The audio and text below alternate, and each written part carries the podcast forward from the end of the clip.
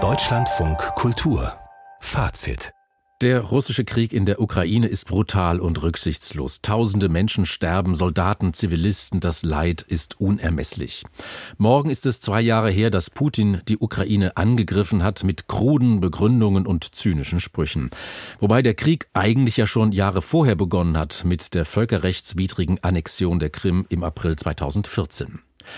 Putin will nicht nur das Territorium erobern, er will die ukrainische Nation zerstören und das bedeutet, er will die ukrainische Identität zerstören und damit auch die ukrainische Kultur. Wir wollen jetzt hier in Fazit nicht über die militärische Lage sprechen, über die erforderlichen Waffen und Munitionslieferungen und all die Diskussionen, die damit zusammenhängen. Wir wollen über die Kultur sprechen, über das Denken und Fühlen der ukrainischen Kulturmenschen. Und am Telefon dazu begrüße ich nun die Essayistin, Übersetzerin und Verlegerin aus Kiew, Katharina Mischenko. Sie ist zurzeit Fellow am Wissenschaftskolleg in Berlin. Ihr aktuelles Buch, das sie zusammen mit Katharina Rabe im Surkamp Verlag herausgegeben hat, aus dem Nebel des Krieges Krieges die Gegenwart der Ukraine.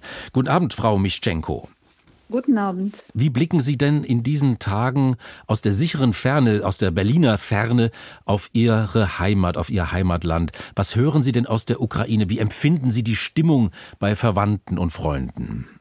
Sie merken ja selbst aus äh, der Berichterstattung heutzutage, dass es viel um die Müdigkeit geht, um die Erschöpfung und ein ganz anderes Zeitgefühl. Wenn wir vor einem Jahr uns noch irgendwie vorstellen konnten, dass der Krieg zu Ende geht, so ist dieses Jahr diese zeitliche Perspektive ganz anders. Ja, wir fragen uns heute, wann wäre das überhaupt möglich? Wahrscheinlich nicht dieses Jahr, aber hoffentlich in den nächsten Jahren, ja, dass es sich nicht so weiter nach äh, vorne zieht. Und das ist, glaube ich, etwas, was an der Stimmung auch mhm. Äh, zu spüren ist. Diese einerseits Müdigkeit, andererseits wahrscheinlich auch Umstellung auf äh, ein längeres Aushalten und ja, ich äh, glaube, dieses Verständnis ist jetzt da. Der Krieg endet nicht bald.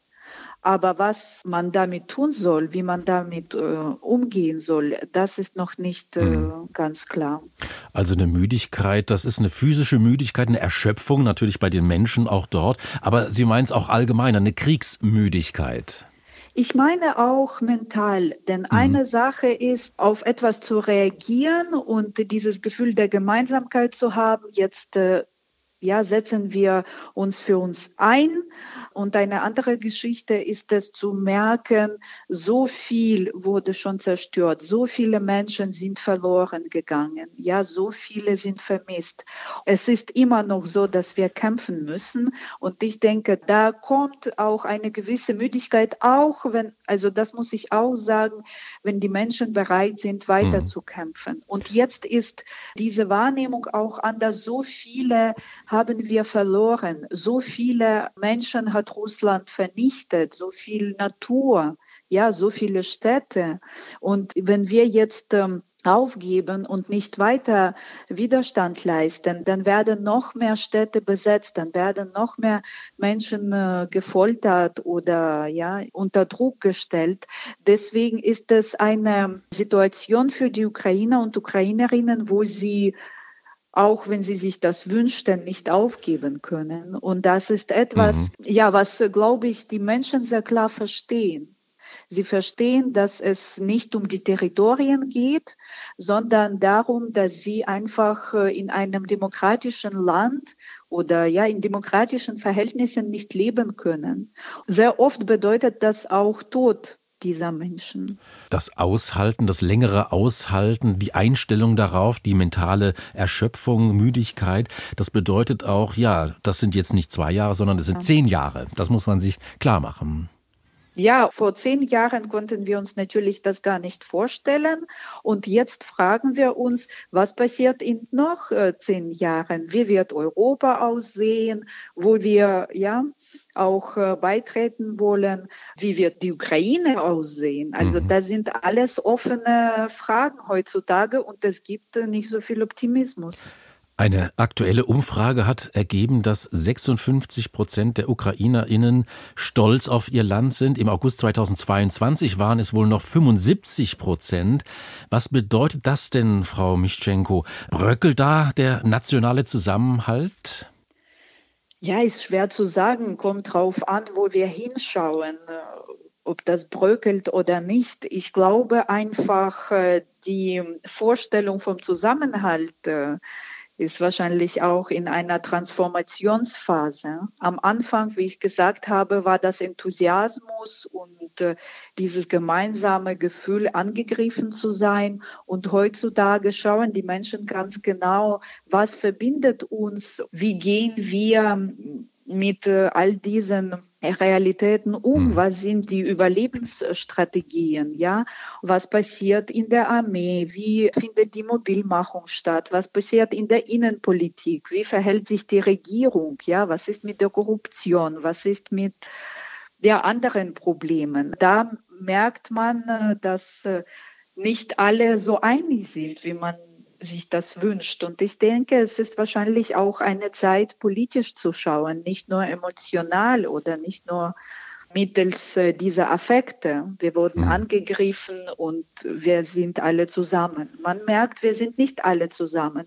Das ist wahrscheinlich etwas, was bröckelt und das ist normal. Wir sind einfach schon in einer anderen Dynamik, in einer anderen Phase ja. und man muss schauen, wie man damit umgeht. Viele Menschen aus der ukrainischen Kulturszene haben ihren Beruf vorerst aufgegeben und arbeiten direkt mhm. oder indirekt auch an der Verteidigung des Landes. Fehlen diese kulturellen Stimmen? Ich glaube, es fehlen natürlich die Stimmen, denn sehr viele Menschen sind so direkt an der Front. Viele sind umgekommen oder sind vermisst. Es sind ja ganz unterschiedliche Lebensgeschichten und ganz äh, unterschiedliche Tragödien. Und diese Menschen haben wir einfach verloren. Ja, ihre Stimmen, ihre Arbeit, ihre Energie hat die Ukraine und die ukrainische Kultur verloren. Außerdem haben wir auch äh, sehr viele ja, Denkmäler, sehr viele Kunstwerke verloren. Und das ist alles, was noch nicht ganz klar ist, was das bedeutet, aber es wird Auswirkungen haben. Das Wichtigste, das sind natürlich die Menschen. Und es gibt, glaube ich, nach wie vor sehr, sehr viele Kulturschaffende, die ja den Kampf unterstützen, den ukrainischen Widerstand diskursiv oder ganz direkt durch volontärische Arbeit oder freiwillige Arbeit. Wahrscheinlich äh, wünschten sie sich mehr kreative Arbeit zu machen und nicht diese. Aber andererseits denke ich auch nicht, dass Menschen aus dem Kulturbereich so besonders sind, dass sie diese gemeinsame Arbeit nicht machen mhm. müssen, ja, oder nicht machen können. Und da sehen wir, dass ja sehr viele soziale Gruppen oder professionelle Gruppen sich anders definieren und äh, wichtigere Sachen heute tun, um menschliche Leben zu retten. Morgen vor zwei Jahren der russische Angriff auf die Ukraine. Katharina Mischenko war das, Essayistin, Übersetzerin und Verlegerin aus Kiew. Sie ist zurzeit Fellow am Wissenschaftskolleg in Berlin. Ihr aktuelles Buch zusammen mit Katharina Rabe hat sie es herausgegeben aus dem Nebel des Krieges, die Gegenwart der Ukraine. Frau Mischenko, besten Dank. Guten Abend. Danke Ihnen.